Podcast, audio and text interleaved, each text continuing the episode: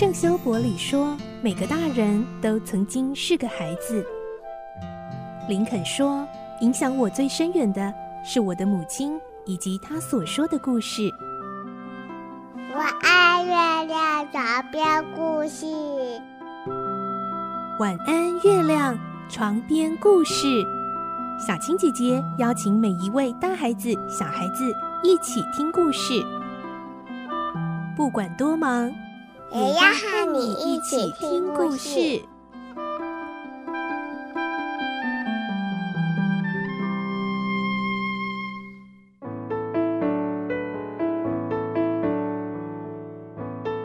晚安，欢迎你和我们一起听故事，我是小青姐姐。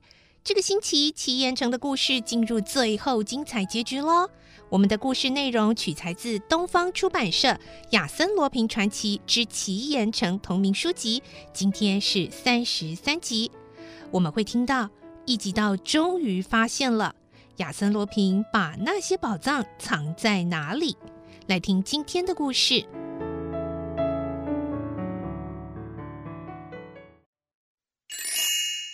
奇岩城三十三集，无尽的宝藏。午餐吃完之后，一直到丽梦还有罗平三个人继续喝着热腾腾的咖啡。罗平抽着珍贵的雪茄，脸上露出得意的神色，说：“一直到先生，这一所小别墅还够豪华吧？哎，因为位置不太方便。”所以不能说令人满意，但是喜爱这个地方的却大有人在。哎，你看那边有提名呢。罗平所指的是围绕着这间豪华饭厅的一块石壁，上面刻着以下几位大人物、大英雄、古国王的芳名：凯撒大帝、威廉征服王、英王理查、路易十一世、佛兰沙氏。安里四世、路易十四世、亚森罗平，最后竟然是亚森罗平。这一些大英雄和国王都熟悉这个真言空洞的秘密，同时啊，把珍宝藏在此地，时常过来享受一些宁静的时光。不过呢，真言空洞最后却成了本人的别墅。因为我破解了密语的内容，发现了这里，国王们遗留下来的宝物也全归我所有。假如不是我发现它，这个真言空洞和秘密宝藏将永远不会被人知道。我比你快一步发现它，哎，这一点啊，我实在太抱歉了。我成了空洞的主人，成了宝藏的得主。换句话说啊。我成了大英雄凯撒以来几个国王的继承人，嘿嘿，在我发现的时候啊，哎，我是多得意啊！不过呢，我们已经决心要离开了。从今以后，这个英雄国王所在的秘密地点将会成为一些无名凡夫的观光圣地，被拖着泥巴的鞋子踏得一塌糊涂。哎，可惜哦，可叹啊！但是。又有什么办法呢？这时候，丽梦突然侧耳倾听，脸色有点不对。罗平停止谈话，注视着太太。李梦说：“有声音啊？什么声音啊？是在底下，听见了吗？”罗平静静的倾听了一下，嗯，没什么，波浪的声音啊。不是，和波浪声不一样啊。嗯，但是不应该有什么声音啊。哎，来人呐！罗平叫来白衣仆人问：“你在客人进来之后，台阶上的门关好了吗？”“是的，从里面拴上的。”“啊，那好了，没什么可担心的。”“哎哎，丽梦啊，你好像在发抖啊。哎，你看起来气色不太好，不舒服吗？”啊，来来来，到那边休息一下。罗平温柔地握着太太的手，命令仆人把丽梦送到别的房间。餐厅只剩罗平和一吉道。底下的声音越来越清晰了，好像是敲打声，也许是葛尼玛等不到回音，就爬上来破坏铁门吧。一吉道不安了起来，偷看一下罗平的脸色，但是罗平若无其事，继续弹下去。我啊，刚发现这里的时候，荒废的好厉害啊！因为自从路易十六世法国大革命以来，一百多年就根本没有人进来过。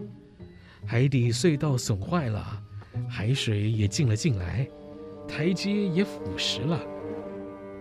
所以我把破坏的地方贴上水泥，建立支柱。哇，这个工程可真麻烦呢。一吉道说：“如此说来，你来的时候这里是空的。”嗯，差不多是空的，好像深水里的古庙一样。因为国王们不像我把这里当仓库用。那国王们是把此地当做避难所吗？嗯，可能是的。一旦受到外国侵略、内乱或者是革命的时候，就准备躲到这里来。不过啊，真正的目的还是当做皇室的金库。嘈杂的声音越来越大，也听得更清楚了。格尼玛好像已经破坏了第一道铁门，走到了第二道门前，只是不晓得罗平是否听到。他的嘴角仍然浮着微笑，继续弹个不停。底下的声音静止了一下，然后又恢复了敲打声，这次比上次更近了。嗯，是到了第三道门了吧？还有两道。一吉道在忐忑的计算着，冷眼打量窗外，针眼已经被渔船包围了，同时也看见了露着像鲸鱼背一样的潜艇。声音越来越大，啊，吵死人了，连讲话也听不到了。哎，走了走了，我们上去。一吉道，你也想去吧？两个人一起走上台阶，那里也有一道门。通过之后，罗平立刻把它严密的关起来，并且加上铁栓。这个房间呢、啊，是我的藏画室，墙壁上挂满了油画，都是了不起的名画，可以说是集古今名画的大成了。一吉道惊讶地说：“哇，临摹的也太像了吧！” 哎，不是临摹的，老弟。临摹的画作啊，都陈列在各国的美术馆跟博物馆里面。哈，那这是 这这些才是真品，是我从欧洲各美术馆、博物馆或者是大府邸里面取来的，然后啊，把逼真的赝品留给他们。在这里的全部都是原版哦。哎，你看这几张，就是从杰布尔伯爵客厅拿来的鲁本斯名画。嘿，没想到啊，竟然惹起了想不到的怪案，让老弟你受累了。罗平笑得很直率，敲打声加上空洞的回响，震耳欲聋。哎，真受不了了！哎，我们再上去吧。走上台阶，再拉开门，里面可说是集世界各国著名壁莲之大成。碧莲多得无法张挂，全部卷起，用绳子捆绑好，或用旧布包扎，外面加上字条注明。罗平打开其中几捆来观赏，纸料全是上等的锦缎，有的是褪了色的古代丝绢和东洋的织锦等，不管哪一件，都要值个几十万法郎。再往上去还是小厅，越往上去房间越小。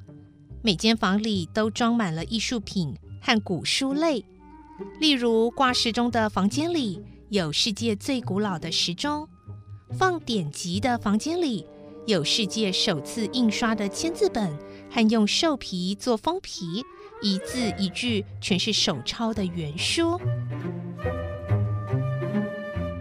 到了这里，下面的声音就小多了。这边呐、是最后一间。是藏宝室，这里和下面其他的厅房不同，天棚很高，呈圆锥形，也就是埃圭亚空洞的最上一层。从底层到天棚的高度大概十五到二十公尺。面向陆地的那一面没有窗户，而面向海的这一面，则有两扇玻璃窗，从这里有足够的光线照进来。这里啊，就是法兰西历代国王藏宝的地方。哎，不过，呃，少了很多啊。你看，罗平揭开地上一个细致的木盖，下面是把岩石挖成圆筒形，里面都是空空的。里面啊，本来应该是装满宝石之类的东西呢。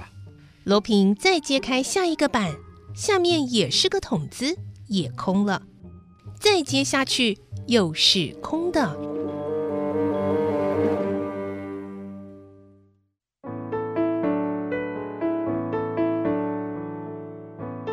今天的故事就先听到这里了，明天再继续来听奇岩城的故事。我是小青姐姐。